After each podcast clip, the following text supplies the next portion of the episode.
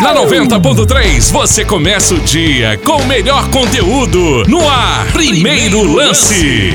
Bom dia, massa atleticana! Estamos começando o primeiro lance desta quinta-feira, já amanhecendo com as primeiras do Galo Forte Vingador. Daqui a pouco, hein? Com Marcos Botelho, porque antes tem o quadro pra você. É, torcedor, é fato ou fake? Chega mais, Adriana Valadares, bom dia! É fake ou fato? Bom dia, bom dia, bom dia. Por aqui a gente segue enaltecendo o Galo goleador e continua destacando feitos históricos. Ontem trouxemos um fato incrível da quantidade avassaladora de gols marcados pelo chamado trio maldito e hoje a gente aborda a importante participação dos três, Jairo, Mário de Castro e Said, na maior goleada que o Atlético aplicou até então em um adversário. Com três gols de Said, dois do Mário de Castro e três do Jairo e mais um do Getúlio, Galo venceu o então Palestra Itália por 9 a 2. O jogo ocorreu em 27 de novembro de 1927 pelo Campeonato Mineiro. E isso é tão fato que está até no almanaque do time azul, que já teve outras cores e outros nomes. Uma curiosidade interessante é o local da partida. Foi no campo do América, onde hoje está o Boulevard Shopping. Sabia? Mas será que isso é verdade? Fato ou fake? Bom, Vai participando aqui no primeiro lance pelo Zap Galo, 971 29 213, que eu volto logo mais com o veredito, hein? Daqui a pouco a resposta, hein, Adriana? Ô, Botelho, vem, chega, chega, pode chegar à vontade, Botelho. Com essas informações do Atlético, as primeiras aqui na 90.3 FM, bom dia! Bom dia, bom dia! Chegando no pique Julião Lazarote aqui no primeiro lance para trazer todas as informações do Galo nesta manhã de quinta-feira dia de TBT, mas é dia de muita informação do Galo também, que vai se preparando para enfrentar o esporte sábado no Mineirão. Falando em TBT, ô Galo, vamos conhecer, voltar à liderança, hein? Aí é o TBT que a massa quer, você voltando à liderança e voltando a ser campeão brasileiro.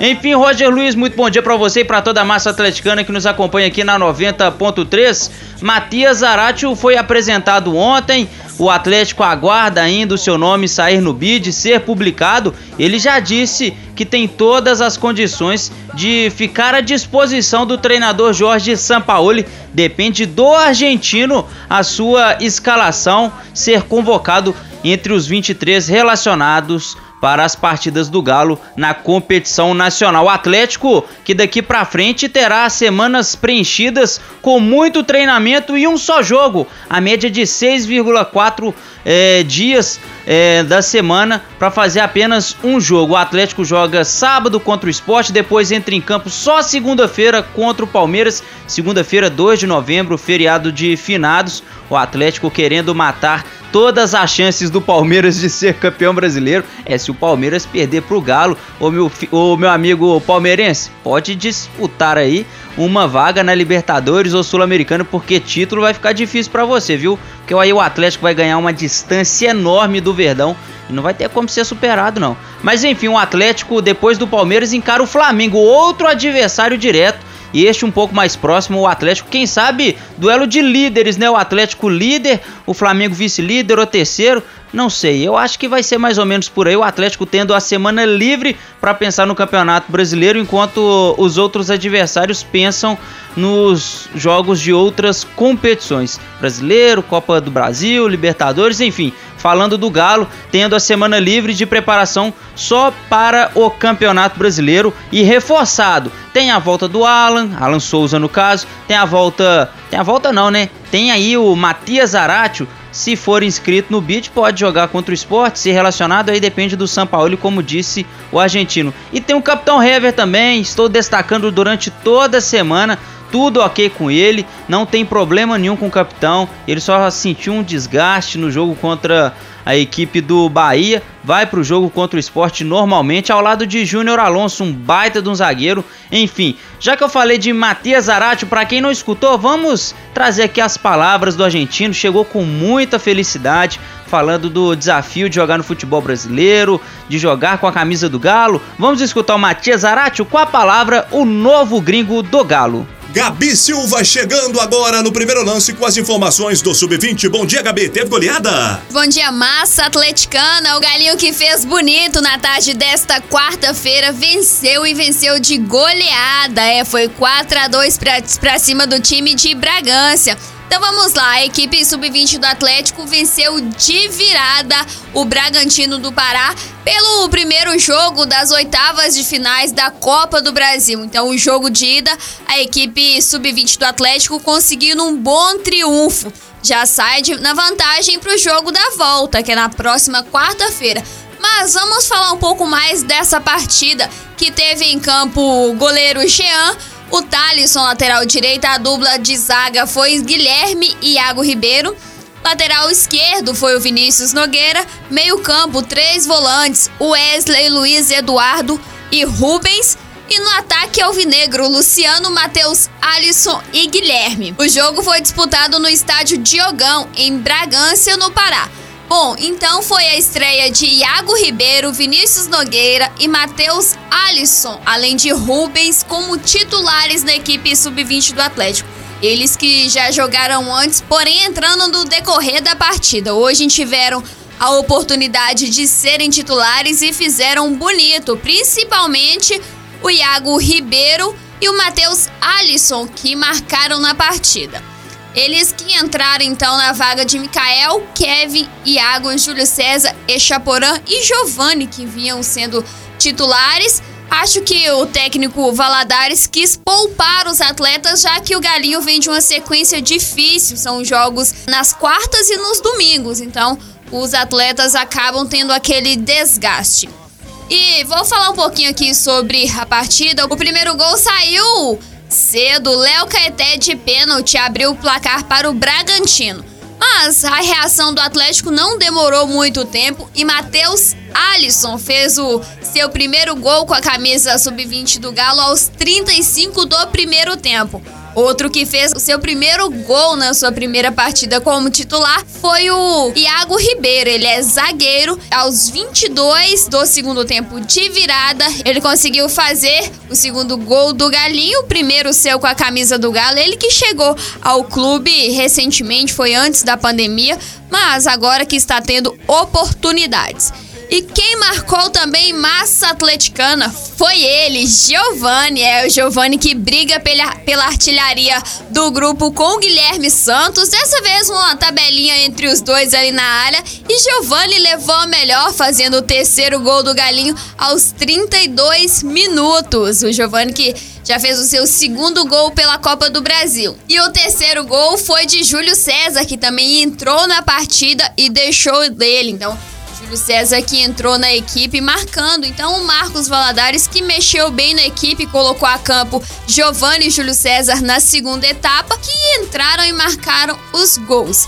E falando um pouquinho, o Matheus Alisson, que fez o primeiro gol do Atlético, ele saiu de campo na maca, mas Vamos rezar para que não seja nada grave com o atacante alvinegro. E lembrando, massa, que não há gol qualificado. Então, caso a próxima partida seja o mesmo resultado, a decisão será nos pênaltis. Mas agora é o Galinho não deixar o adversário partir para cima e só ter o controle do jogo, já que eu abri uma vantagem de 4 a 2 no primeiro duelo.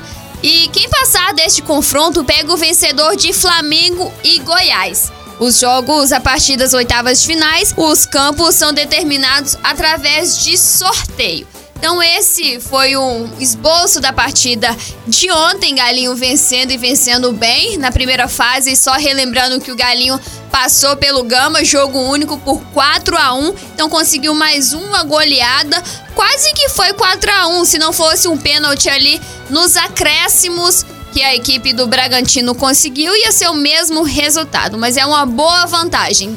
Dependente dos dois gols, o Galinho venceu, o que é o importante.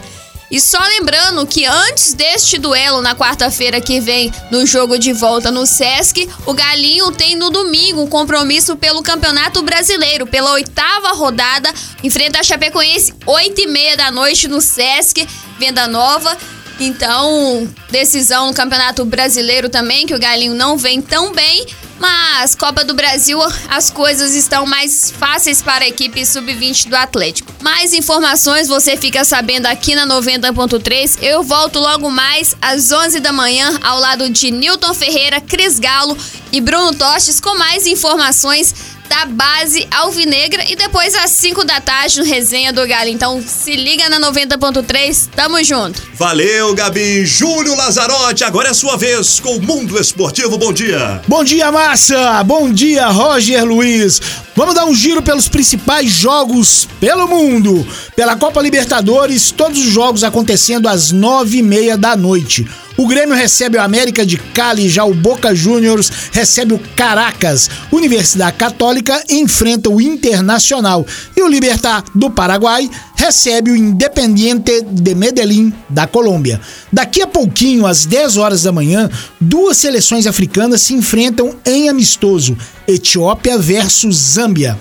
Campeonato Americano Major League, às 11h30 da noite, o Seattle Sounders enfrenta o Portland Timbers, time de Yimchará. Daqui a pouquinho eu volto com mais uma história do meu galo, minha vida. Um abraço, até já! Ivan Duarte tá chegando com as informações do esporte, que vem a Belo Horizonte jogar contra o Galo do sábado. Bom dia, Ivan! Bom dia para você, Roger Luiz. Bom dia pro amigo ligado na Rádio da Massa Atleticana 90.3 FM. Tô chegando aqui no primeiro lance para falar do esporte, o próximo adversário do Galo no Campeonato Brasileiro. Apesar de ser o 11 primeiro colocado com 20 pontos, o Leão da Ilha do Retiro vem de quatro derrotas seguidas. Perdeu para o Flamengo, Botafogo, Inter e no último domingo foi derrotado pelo Bragantino, que não vem ganhando de ninguém no Campeonato Brasileiro. O técnico da equipe, Jair Ventura, tem um retrospecto com seis vitórias, cinco derrotas e um empate. Não é bom o retrospecto do Jair Ventura. Ele assumiu a equipe na quinta rodada e já comandou o Leão por 12 vezes. Mesmo com a derrota de domingo, o treinador destacou a confiança que tem na equipe e reclamou do calendário de jogos do futebol brasileiro, dizendo que causa um desgaste muito grande nos atletas, ainda mais para um clube que tem um elenco enxuto, como é o do esporte. Talvez o Atlético podendo até tirar proveito disso. Agora, uma situação curiosa, viu, Roger? O jogador Thiago Neves, que foi fortemente rejeitado pela torcida do Galo quando teve o nome cogitado no clube, está sofrendo duras críticas no esporte. Nas redes sociais, depois da derrota de domingo, os torcedores comentaram que está ficando insustentável a permanência do Meia na equipe e disseram ainda: parece que falta muita vontade. A situação do Thiago Neves já não é boa faz tempo, né? Quando esteve no Grêmio também antes do esporte, recebeu duras críticas e foi teve o contrato rescindido com a equipe gremista. Agora, falando um pouco do jogo contra o Galo para a partida de sábado à noite, o técnico Jair Ventura que não tem à sua disposição Iago Maidana, zagueiro, ex-atleticano, e o volante Marcão. Esses dois tomaram o terceiro cartão amarelo e estão suspensos. Tudo indica que os substitutos serão Chico para a zaga e Ronaldo para o meio de campo. Roger, pra gente finalizar, eu vou passar um provável esporte, mas amanhã pode ser que a gente tenha alguma mudança e eu volto na sexta-feira na programação do primeiro lance para passar novamente o time, um time já mais definitivo. O que eu arrisco agora pode ter Luan Poli no gol, Patrick, conhecido na direita, Chico, como a gente trouxe a informação, na zaga ao lado de Adrielson e na esquerda Luciano Juba. No meio de campo, Ronaldo, Ricardinho e Lucas Mugni. Aí mais pro ataque, Thiago Neves, Marquinhos e Leandro Barcia. Esse é o provável time desta quinta-feira que vem treinando. Se houver alguma alteração, a gente traz na programação da 90.3 FM. Essa escalação foi baseada no último jogo, já substituindo os que estão suspensos. Tá certo, Roger? Um grande abraço para você, um abraço pra massa. Até qualquer hora. Marcos Boteiro retorna 90.3 FM trazendo mais informações do Galo. Voltando ao primeiro lance, Roger Luiz, massa atleticana, para destacar a situação do Zé Wellison, pai véi, Ele que esteve com o pé no Santos, isso mesmo, quase fechou com o Santos uma negociação que envolvia o goleiro Everson. Quando o Everson veio para o Galo, o Atlético deu uma quantia em dinheiro e o Zé Wellison iria como contrapeso, isto mesmo. Mas o presidente do Santos à época era o Pérez, aquele doidão, parece muito o Wagner Pires que presidiu o time que estava do outro lado da lagoa. Enfim, vamos falar aqui do Zé Wellison. Ele não foi para o Santos porque depois que o Pérez tomou o impeachment, assumiu o Orlando Rolo. Este presidente interino do Santos disse: Não, isso é negociação da outra diretoria, não teve nada assinado, então eu não quero. O Atlético que deu um rumo para este atleta. E o Atlético conseguiu, viu? O Botafogo, o Alvinegro Carioca, terá Zé Wellison até o ano que vem, até o término do Campeonato Carioca, até o término do Botafogo no Campeonato Carioca. Vale ressaltar isso, viu? Campeonato Carioca de 2021.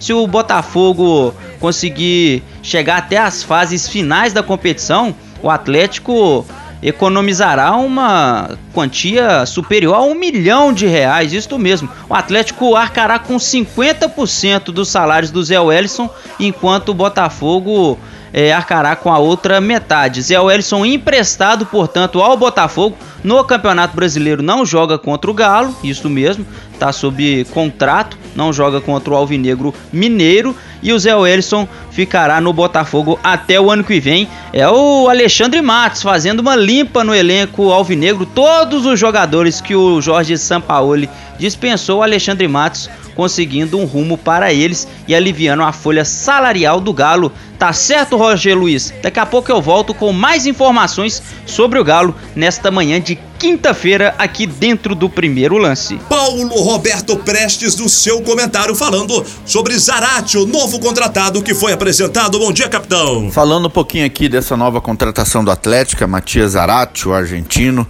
que vem das categorias de base já da Argentina, um jogador muito interessante, né, pelo Racing jogando por lá. É um jogador que já teve mercado na Europa, apesar de ter 22 anos, mas na época estava muito caro. A Argentina, realmente, com essa nova situação financeira, pandemia, o Atlético achou essa proposta. Tomara, e é maior da história do nosso clube, tomara que dê certo. Estamos na torcida aqui para que esse jogador realmente vingue. É um jogador muito interessante, vi alguns vídeos dele na internet. É um jogador que se posiciona em algumas situações dentro do campo como um meia, camisa 10, como jogando pelos lados também e até jogando ali como um segundo volante. É um jogador que tem boa técnica, tem velocidade, chega muito bem também para finalizar. É, é, óbvio que a gente tem que ter um pouco de paciência, de calma, não é um jogador pronto, pronto, que vai chegar aqui e vai arrebentar. Eu acho que vai ser uma coisa gradativa, até porque o São Paulo está com um time muito jovem e ele também é jovem. Então a gente tem que ter um pouco de paciência, adaptação dele ao futebol brasileiro. Enfim, estamos na torcida para que ele já entre nesse grupo já para esse ano e consiga realmente absorver algo a mais aí que está precisando para esse nosso time engrenar um pouco mais. É, o Atlético é um time em formação, é um time que a gente tem que ter um pouco de paciência, mas é um time também que pode dar resultado. E o resultado, obviamente, que a gente sempre fica na esperança é do Campeonato Brasileiro. Né? Enfim, vamos aguardar um pouquinho de calma, de paciência, mas o Atlético está montando um bom elenco. Júlio Lazarotti, agora volta 90.3 com o quadro Meu Galo Minha Vida. Hoje é a história de quem? Lembrando que o torcedor pode mandar a sua mensagem, contar a sua história no Zap Galo 97120 9A213. DDD é o 31. História diferente, engraçada, emocionante com o Galo. Hoje você vai falar de quem, Julião? Gente, gente, hoje o meu galo minha vida tá trazendo a Carol para contar uma de suas várias histórias. Chega aí, Carolinda. E aí, Rádio da Massa, eu sou Carol Leandro, de Contagem, integrante do Linha de Três, e tô aqui hoje para contar uma história minha com o galo para vocês. O ano era 2006, ano que, ano que jogamos a Série B do Campeonato Brasileiro. Eu tinha 16 anos e estudava um pouco longe da minha casa, então eu pegava um ônibus todos os dias para ir para a escola. Quando começou o campeonato da Série B, eu não tinha grana, não trabalhava na época, e aí eu tive a brilhante ideia de, se eu não fosse à aula e guardasse o dinheiro do Vale Transporte para ir para o Mineirão, eu poderia vender meu Vale Transporte, dava para ir para o Mineirão e comprar meu ingresso. E assim eu fiz. Fiz isso durante todo o campeonato da Série B. Fui em todos os jogos. Sempre dei meu jeito. Ia na, falava que ia dormir na casa de um amigo, falava que ia pra igreja, falava que eu ia fazer qualquer coisa, mas eu sempre ia em jogos. Eu fui em todos os jogos. O lado ruim disso é que, infelizmente, eu tomei, tomei bomba por frequência de tantas aulas que eu, que eu matei para juntar dinheiro para ir ver o Galo jogar. E um dos jogos da Série B, assim, tiveram alguns jogos marcantes, né? Aquela virada em cima da portuguesa foi, foi espetacular. E um outro jogo marcante foi a goleada em cima do Havaí. Nesse jogo, o Éder Luiz fez um golaço de fora da área. E na segunda-feira, um programa esportivo de, de BH, de Minas, né? Fez um sorteio para eleger o gol mais bonito e ia sortear um DVD. E eu não contente em dar o desgosto para minha mãe de ter matado aula durante muito tempo e ser reprovada para ver o Galo jogar, eu fiz diversas ligações para que o gol do Éder Luiz ganhasse a, a enquete como o gol mais bonito da rodada. E ganhou a enquete, como sempre, a torcida do Galo sempre ganha todas as enquetes. E eu fui sorteado e ganhei um DVD. É, nem se usa mais, mas eu tenho esse DVD guardado até hoje, porque para mim é uma boa lembrança desse ano de 2006. Ih, muito massa, hein? Tá aí mais uma prova de que existem torcedores e existem atleticanos e atleticanas. Naquela época, o grupo Sambô lançou seu DVD. E a música É Preciso Muito Amor, composta por Noca da Portela e Tião de Miracema, foi uma das mais tocadas nas rádios. É preciso muito amor para suportar essa mulher. Tudo que ela vê numa vitrine ela quer. Tudo que ela quer tenho que dar sem reclamar, porque senão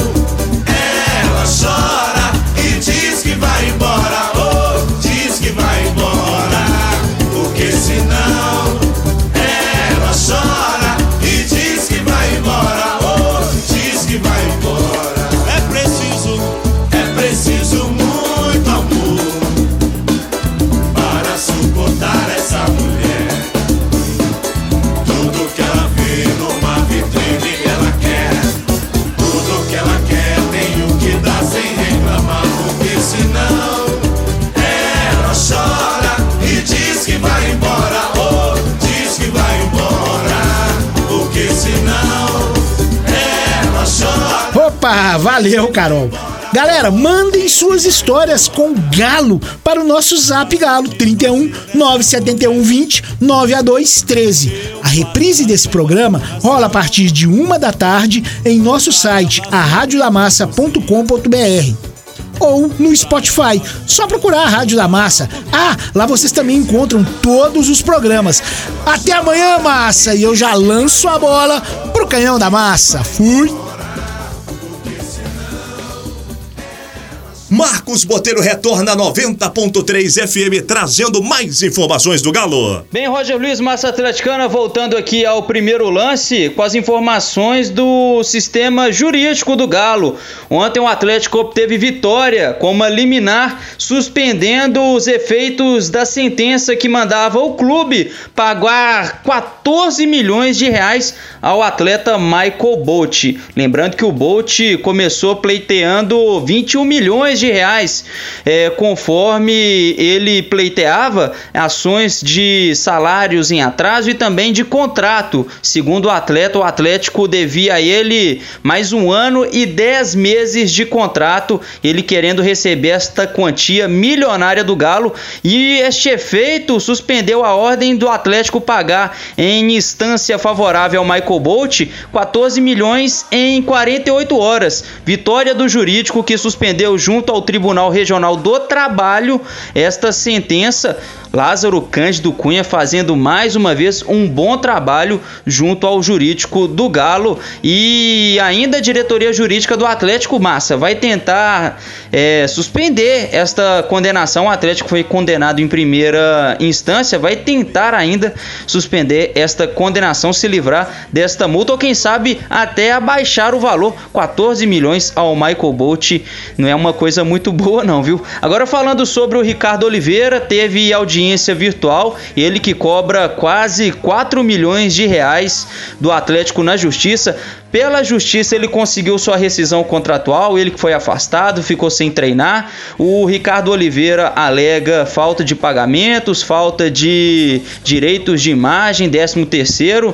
Ele cobra, como eu disse, quase 4 milhões, é 3 milhões e 700 mil reais. E na audiência virtual entre Galo e Ricardo Oliveira não teve um acordo, então a audiência vai se estender ainda, terá ainda definição de forma virtual, vale lembrar, por conta da pandemia. Ele teve uma testemunha na audiência, viu, Massa? Foi o Meia Casares. O Casares, em depoimento, né, como testemunha do pastor, na ação trabalhista que o centroavante move contra o Galo, disse que todos os atletas que não estavam na lista, na lista de jogadores à disposição do treinador Jorge Sampaoli, não recebiam salários.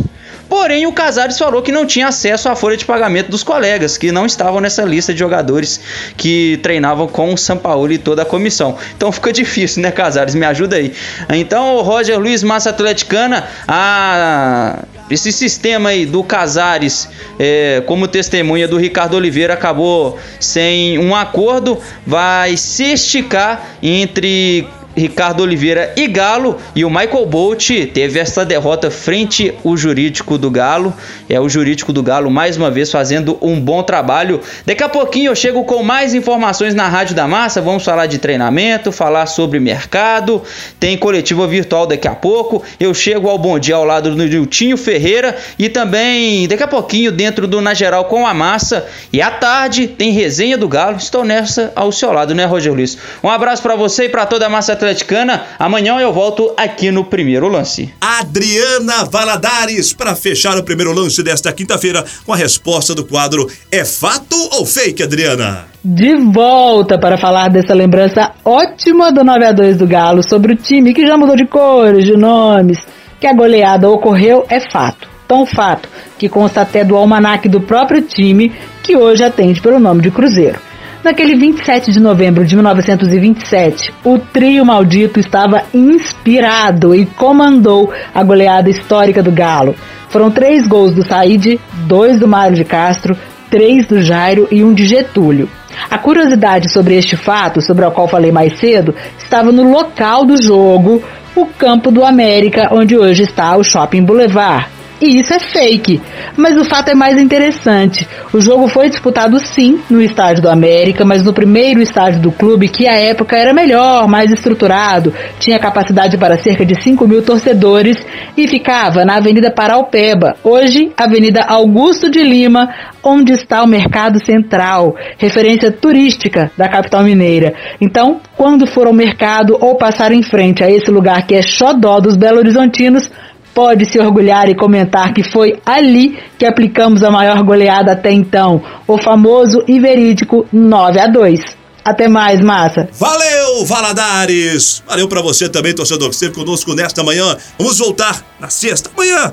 Tá perto, né? Fica com saudade não. Seis e meia já amanhecemos com você com as primeiras do Atlético. Vem aí Newton Ferreira com música e muito galo para você. Claro, notícia também com Adriana Valadares. Eu não te abandono. A massa também não, Newton. Às onze tem na geral com a massa. Às cinco da tarde, resenha do Galo. E mais tarde, fora de campo, às oito da noite. Programação especial só para você, Massa Atlética. Um abraço. Até amanhã, seis e meia da manhã, com o primeiro lance. Que você tenha uma quinta-feira sensacional.